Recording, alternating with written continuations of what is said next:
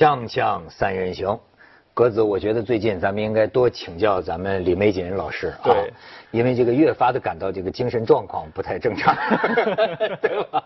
哎，对李老师真的，你说其实中国十几亿的人口，嗯。过去有过一个数字，说将近一亿人嗯得有种种的潜在的明见的这种心理问题，嗯。那么这个里面再加上可能会造成有危险的。嗯对，我曾经去呃一个精神病院，因为一个案件去的时候，呃，跟他们的医生和院长聊天儿因为我们知道就是春天啊是精神病的高发时期，哦所以呢，我当时就问那院长一句话，我说你们这个春天的时期，你们这个地区你负责发药的人数在人口当中的比例是千分之几？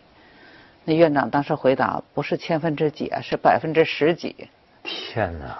这个也就是说，嗯，应该将近了这个五分之一。那也就是说，睡眠异常都属于对呀、精神类抑郁症、焦虑、躯体化症状，那就别说那些什么分裂了、妄想了那些严重的病了。所以也就是说，这个心理上的问题和这个精神上的问题，在现在这社会真的是比较。就是越来越严重，这可能也跟一个社会的变化呀，然后我们的这个各种失衡对失衡，然后原有的这个比较稳定的生活环境被打乱，对对吧？你比如农村嘛，他大量走了，城里头吧挤进来很多人，所以两边都会觉得很不舒服。然后呢，这个过程当中，你比如进城的人他没有根，也就是说父母都不在这儿，他得靠自己打拼，然后还得把父母得管接过来。而城里的人就觉得我们的空间被挤压，所以这个过程当中，很多人他生活上都有一种压力感。哎，而且现在这个啊，一直祸及到我们小师妹了。据据说是我我师姐 你你师姐，我的师妹。嗯哎，说这个女孩子最近在网上啊，太多人议论她。嗯但是你知道，就介绍她的事情啊，我甚至咱们作为这个有公信力的媒体是吧，我都不知道该怎么说。嗯因为我觉得很诡异，就是。这个女孩子，咱咱就不说她的名字。首先是在知乎上有一个网友，呃，写她的故事，好像就是向人们求助，说大家要帮助这个女孩子。我觉得唯一能够知道的就是这个女孩子呢，今年是三十多岁了。对，呃，她呢，要要不就是咱们武汉大学新闻系，嗯，曾经呃他是广电系的，广电系是属于咱们新闻学院，新闻学院对。是吧？嗯。上过四年，嗯。后来呢又上了过香港中文大学读硕士，对。后来呢又考到奥地利的一个大学，对。竟然还考到了奖学金，对，但是你这奇怪，他不指控，或者是这篇文章带他指控的，就是说这个女孩子的父母亲多年来一直把她当精神病，想要控制她，甚至用了这个软禁这样的词儿，多次把她送到精神病院，以至于她到了奥地利的这个大学，她父母又找个理由把她骗回来。说给他买钢琴嘛，我怎么听着他就有点不太正常？一个钢琴就能弄回来是吧？对呀、所以我们先看看网上流传的图片啊，就是我再次说明这个事情，我觉得很诡异。事实到底是什么？你看这个，当然我们做了处理啊，就是这个女生，你再看下边，呃，这个就是这个女生，就是有人说她的关在家里吃精神病的药，都现在都胖了，脚都肿了。你往下看，咱们再往下看，哎，那这个应该是是没错的吧？嗯。这是你看他的武汉这是零六年哈，啊，都是呃武汉大学拿到了学士，刘金兰校长，对，然后你看这是香港中文大学呃他的这个学位的证明对啊，那么这个是奥地利的那一间大学证书这是。证书，嗯，对吧？你再看啊，这就是所谓他在家里残疾人证了这是。啊，呃，据呃据这篇文章投诉说，他父母还逼他办残疾人证，说要不办就把他送去精神病呃治疗啊。然后这就是他吃的药，你看这底下这个书架上很多药啊，很多药。这个这个是这个右边是这个药单子嗯啊，处方单。嗯，哎，这个事你不觉得很诡异吗，李老师？不诡异啊，他我觉得他就是个病人。这个当然是我个人的一个看法啊。这个为什么呢？就是说，呃，我们从他这个整个的这个经历来看，就是首先我们大家明白一点，不是这个精神病人和这个智商不是说必然的，说高智商就不会得精神病，这是我们应该要改变一个观念。就有很多精神病人他非常聪明，甚至在某一个方面超出常人。然后呢，第二点呢，就是说他要如果一旦发病的话，他有时候精神病人他是没有一个很好自我意识的，所以他会出现一些让大家周围人看他很反常的一些呃问题。我想他要如果就是说他完全是一个正常人，然后被父母迫害的话，那他身边的同学是不会没有声音的。哎，但是目前只有媒体的声音，没有没有我我我是我是看网上讲，就说你说一个他要真是精神病，他在武汉大学读书四年，好像还成立过什么自行车自行车协会对而且当年的很多同学是不是也觉得他还是正常？是正常的，所以这几天武大校友会说去天津再去什么解救他呀什么，我是我昨天特地在群里问，但是还没有人告诉我最新的进展。但是我他已经离开父母家了。呃，我听说好像是的，对就是没有人告诉我一个确凿的信息，这就很诡异。因为按理说我们都能打听到嘛，呃，但是我听到的消息目前是天津校友会和北京校友会已经去找他了，去核实情况。你是哪个校友会的？我这我我咱们俩可能可以单独组一个锵锵校友会。武大锵锵校友会。对，嗯 你是会长，我是会长助理。你怎么也得秘书长啊，秘书长是吧？书记处书记。然后再把再把这位把这位同学拉进来，对对对对，哎，真的真的。哎，不，李老师，我们得您坐这儿，咱进不来。但但咱先得把师姐的这个精神健康问题搞清楚。对，那你跟校友的打听，你的判断有什么？呃，我我的想法不太一样啊，我跟李老师的想法不太一样，因为李老师他这个判断他精神有没有问题是很专业的，我呢这方面确实是不但业余，而且是我自己有精神有没有问题我都不知道，对是吧？对对所以所以这个我能想到的呢是这个极端个案啊，它这个有时候具有分析的价值，有时候我们得从个案跳出来，就是说这个现象为什么引起了就是比如我这一代人这么多人的强烈反弹。而且你知道，以前的时候，豆瓣上零八年建了一个小组，叫做“父母皆祸害”。这个小组一度非常的大，就这个师姐在那个小组里面的，在豆瓣上。然后这个小组很有意思，它是那个它这个名字取取决于那个英国作家叫呃叫叫尼克霍恩比，他写的一个叫《自杀俱乐部》的一本书。这个书很有意思，四个主人公，四个主角，其中有一个主角叫杰斯的一个小女孩儿。这个杰斯，这个在回想他整个青春期为什么失败了，因为他们组成自杀俱乐部，想自杀嘛。他整个青春期为什么失败的时候，就说了这句话：“父母皆祸害。”这句话呢，在这个两代人之间引起了强烈的反弹，就有很多这个五六十年代的人，你凭什么说父母皆祸害？我们这含辛茹苦把你养大，你知道多不容易？我们替你做这个决定，做那个决定。实际上呢，八零后、九零后这一代呢，觉得说我要的可能不是你的那个决定，是你放手。所以，我我我从这个事儿，因为其实体现的是这个学姐和她父母之间的一个冲突嘛。嗯具体的家庭内部到底怎么回事儿，她是不是精神病我不知道，她父母是不是有问题我也不知道。但是，仅从可以看得到的来说，你可以知道这两代人之间有着巨大的认知差异。对，现在呢，好像是网上，我也是看到有些人呢，嗯甚至对这个校友会，咱们这校友会有意见，说你们也不是精神病专门机构，嗯就说这个师姐是吧，她到底是什么情况？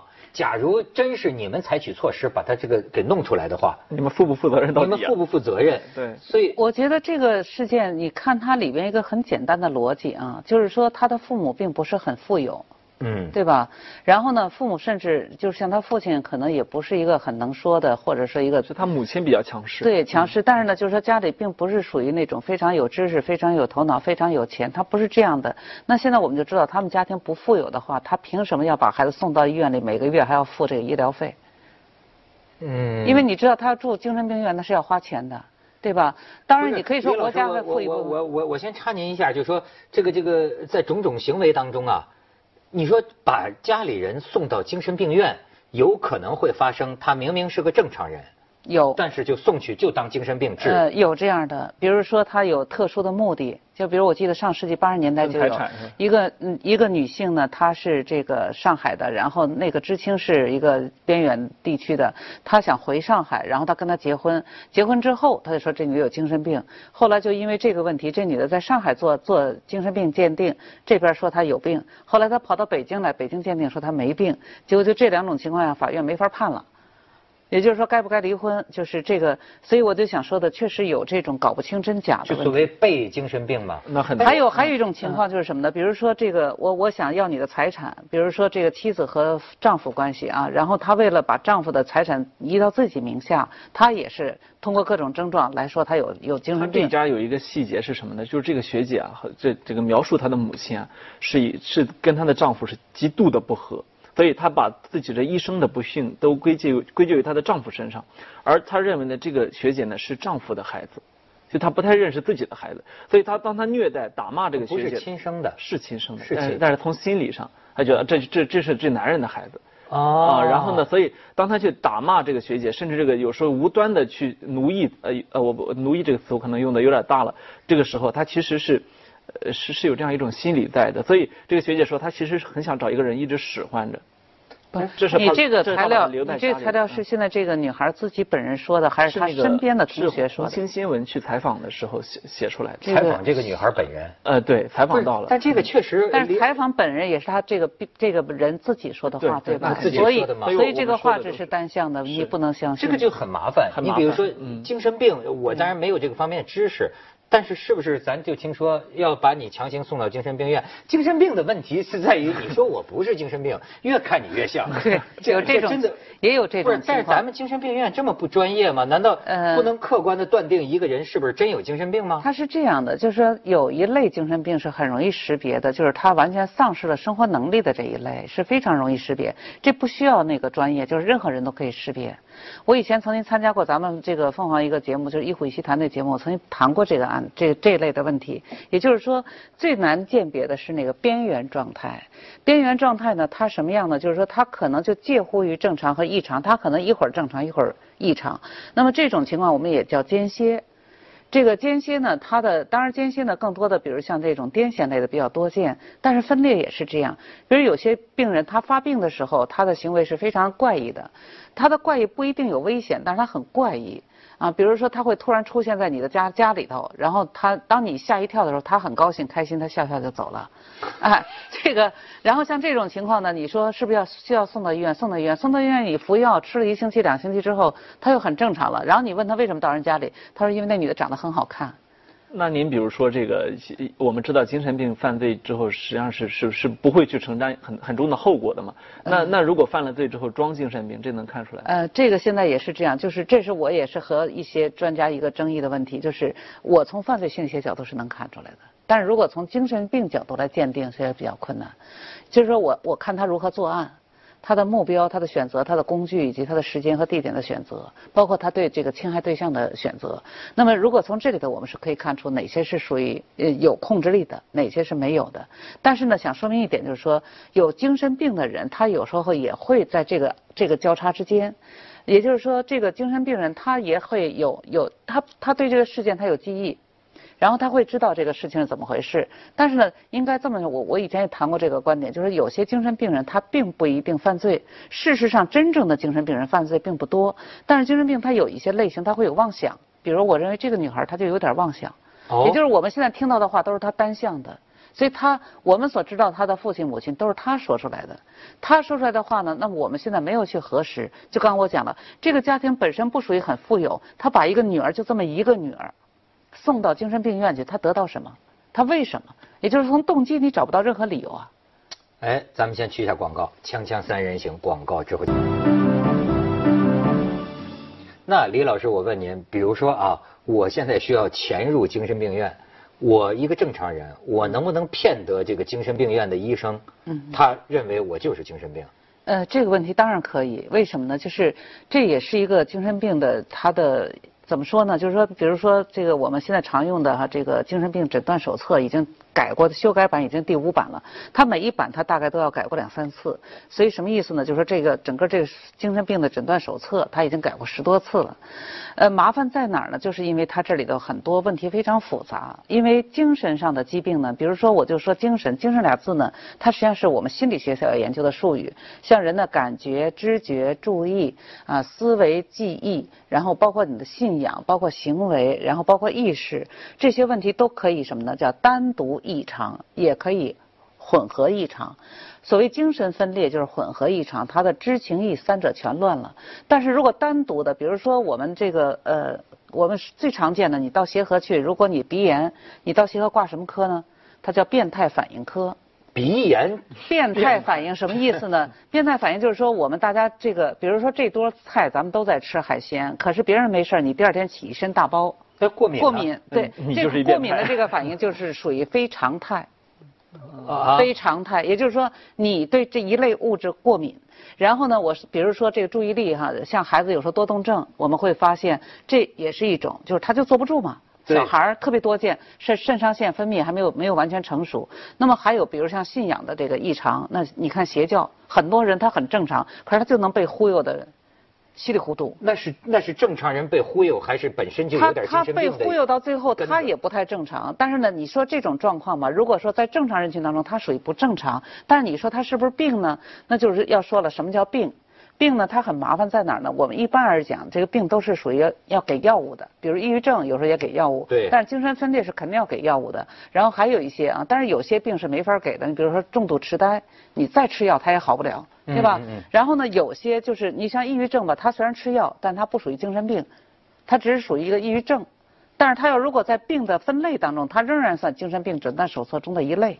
那您说我们这个师姐啊，她是受迫害妄想狂，这个病是有什么特征啊？其实我个人觉得这个呃这个信息本身来源我很质疑，为什么呢？因为这个记者的所有的报道的东西都是这个这个女孩自己的话，没有见到第二个。嗯比如我举个最简单的例子，我在基层当当警察的时候，就第一波来报案说我们这个车被人砸了啊，我们开在那个马路上，就是有人公然就砸车，车里还有还有客人，于是我们咵就开始调查这个案件。但你公共安全啊，你在大马路上坐着车，小面包车被砸吗，然后当我们这个过程当中听这边被砸的这个，觉得这个犯罪人很猖狂，当我们把那边的人抓来以后。马上消息就转了，那边说是因为他有一次别了我们车以后，他找人把我们打了一顿，打得我很惨，怎么怎么样，然后所以我才找人报复他。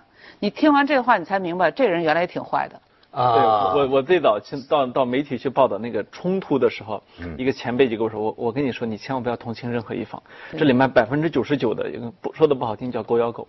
我我认为这个信息最大的问题就是单向的信息。嗯他只采访了这个当事人，他没有采访任何，比如医生，比如他父亲，比如他母亲，他都没采访。他的同学，同学我觉得有很多都是过去的，也就是说咱俩正常的时候是同学，等你发病的时候，咱俩已经分开了，我怎么知道你发病情况？但是您看啊，这个人在我们武大上四年学，嗯香港中文大学又上几年学，对，那大家都没觉得六他整整六年呢。对，他在大学生活里好像表现出没人说什么有什么不对劲。这个我我他具体发病时间，因为我也不太清楚，只是这现在就这么一篇报道。但是我想说什么呢？也就是说，这个有有一些精神类的病，它和这个性发育有关，也就是说，它随着激素啊或者什么有关。所以这个女孩呢，她要如果是正常的话，她应该早就交了男朋友，而且这个男朋友应该知道她正常与否。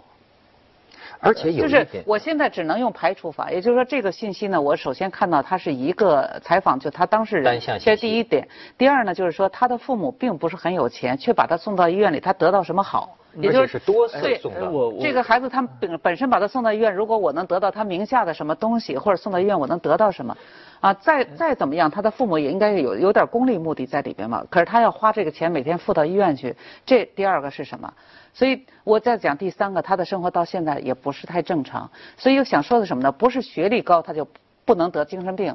现在我们大家就觉得他有这么多的武大的学历、香港的学历，然后又又国外留学，不是说这三个就证明他一辈子不会得病的。啊，我有点不不不同的看法。嗯 当然我我和李老师我们都是基于这个一篇我们也不是不知道是不是准确的报道来分析这个事儿。那第一点，李老师说这个，比如说他呃一直没有男朋友这个事儿，我我作为年轻人我是知道这个嗯成为单身狗是很很正常的一件事情，就很容易。你也很多年没有。所以所以这个他事儿没有不等于没人追求吧？呃那我们都不得而知嘛。他还有一点，嗯就是有些叙事当中很诡异的地方，就是说他到了奥地利读这个大学，说是突然啊。有了有了身体检查身体出问题，但是出的问题说是什么血液里重金属中毒，可能是什么眼睛什么晶体浑浊，但是又没有说是怎么就得了这种病。这这有可能是吃中药，因为这中药是很多是这个富含重金属的，这个这个是另外一回事儿。我我我我想说另外那是一个问题了，谁让他吃的药？因为那时候他父母没有跟着他，对吧？我呃，我其实，但是可能跟父母还是有接触。我其实想说的是这个父母这一方的一个问题，啊因为我我我一直觉得他的父母是有点问题的。我为什么一直觉得父母有问题呢？嗯刚李老师说他没有这个动机嘛，我反而觉得不需要一个动机。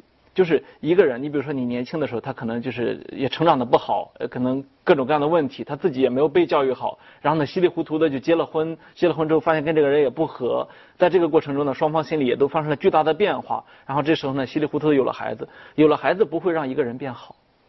有了孩子不会让你天然的成为一个好父母。我们中国人特别爱强调说孝心嘛，孝心好像就是一个大前提，你就是不需要讨论的一个问题。我觉得这个当然是我们对对父母得有孝心，但是不代表着父母都是正确的。哎，这个啊是两方面的问题，就是一方面的问题就是格子讲的这个角度，网上确实有啊，现在很多孩子啊觉得父母皆祸害。对你比如有些时候作为父母的那种偏执哈，我也是不能解释。比如说有个女孩就是说她妈妈，他都结了婚了。嗯，他妈妈还要控制他，怎么控制他呢？他都怀了孕了，他妈妈就天天逼着他吃吃吃，吃居然是因为什么原因啊？他妈妈说：“你姐姐生了个孩子，八斤八两，你生这孩子要到不了八斤呐，就不行。”那是不是你这？他就你像我看到网上有些人就这么骂自己的妈妈，说我妈妈怎么是这样一个人？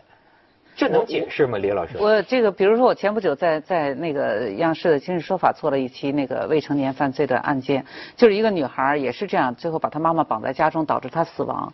那么像这个案件，它很正常在哪儿呢？就是说这个女孩当时在青春期，然后她很逆反，非常逆反的过程当中呢，她当时也是有一个同性恋的一个对象，于是她父母就觉得她交了这个对象，导致她青春期学坏，所以后来就想把她和这个对象隔离开来，于是把她送到了一个所谓的那个就是什么戒戒除网瘾的那种特殊学校，那种学校你知道他没什么资质的，结果这女孩在那里被电击以后出来以后非常恨她父母，回来以后呢，她父母还在想劝她要回心转意，好好进学校学习，结果她把她妈最后控制在屋里，最后导致她妈死亡。所以像这样的一个过程，我认为是有逻辑过程的。他很正常，也就是说，他父母也在管他，但管的方式不对，导致他对父母的反抗，以及最后导致母亲的死亡。可是这个，呃，我觉得这个病例当中好像不是这样。不是这样。对他不具有这个，就是父母祸害他。我认为他可以代表一个一个人群，就是说可能母亲没有什么，父母没有什么太高的那个受过教育啊，没有太高水平的教育。然后呢，对于教育孩子没有什么方法，但是他们爱孩子呢，让孩子感觉到很压抑。这时候的这种冲突，这是可以的。可是我们可以看到，这个学生他已经在武大上学，已经毕业了，然后在香港上学，他在这两个阶段都不在父母的控制范围内。包括他后来又出了国，对吧？包括他说软禁在家里，不是说也是中午有有几个小时的放风时间，他可可以外出。他是有自由自由的范围的。那凭什么你都拿了文凭了，然后又回来成为病人？我认为这个逻辑是很难成立就有。点怪。如果他没有病的话，是不会把他送到医院里。对，咱们去一下广告，锵锵三人行，广告之后见。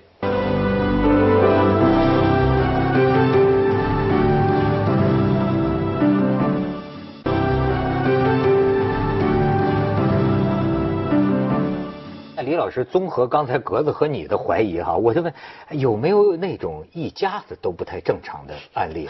有啊，父母子女都不太正常。一家子都不正常，还还有点夸张吧？一般就是一个，也就是说，呃，当他一个人要如果出现精神问题的时候，有可能会有他的上面的这个遗传上的问题，也就是说他的或者是父亲或者是母亲有异常，甚至还有隔代的。嗯，另外就是还还有一个很恐怖的问题，我觉得这是一种从外国到中国全世界人的一种恐惧，就是说啊，被强行送往精神病。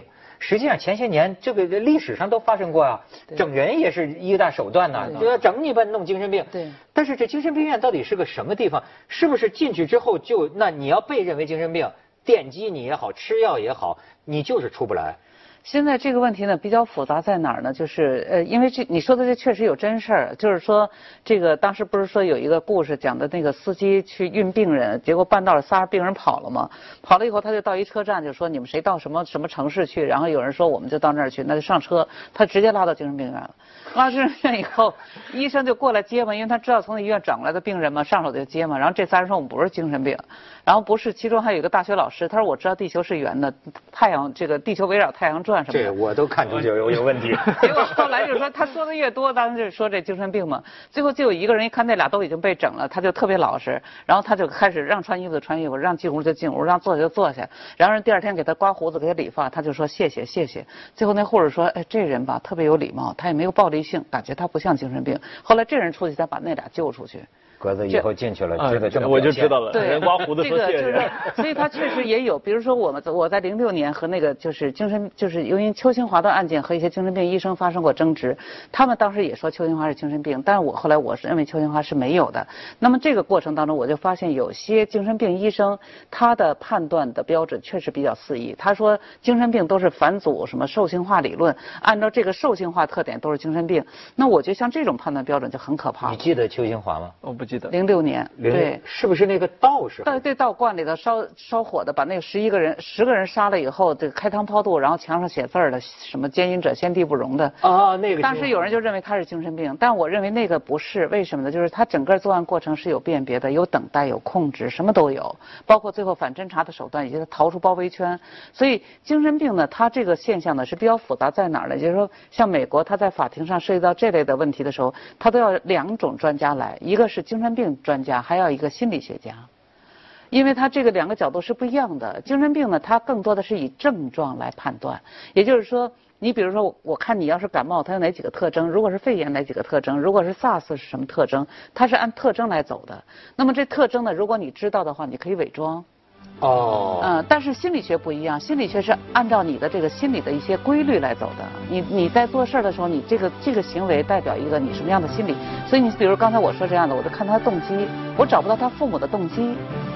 你知道吗？哦像那个女孩，她就有动机了，是因为你把我强制关到那个戒毒的那地方去，呃，戒瘾的地方去，她有动机。就等于这个被迫害妄想一样，可以学业很优秀。哎，对，她就是，也就是说，很多高智商的人很容易出精神病。让我怀疑我们现在有些名人有这个被迫害妄想。是是是是是 是吧是是这个很嗯很让我们想起很多人啊。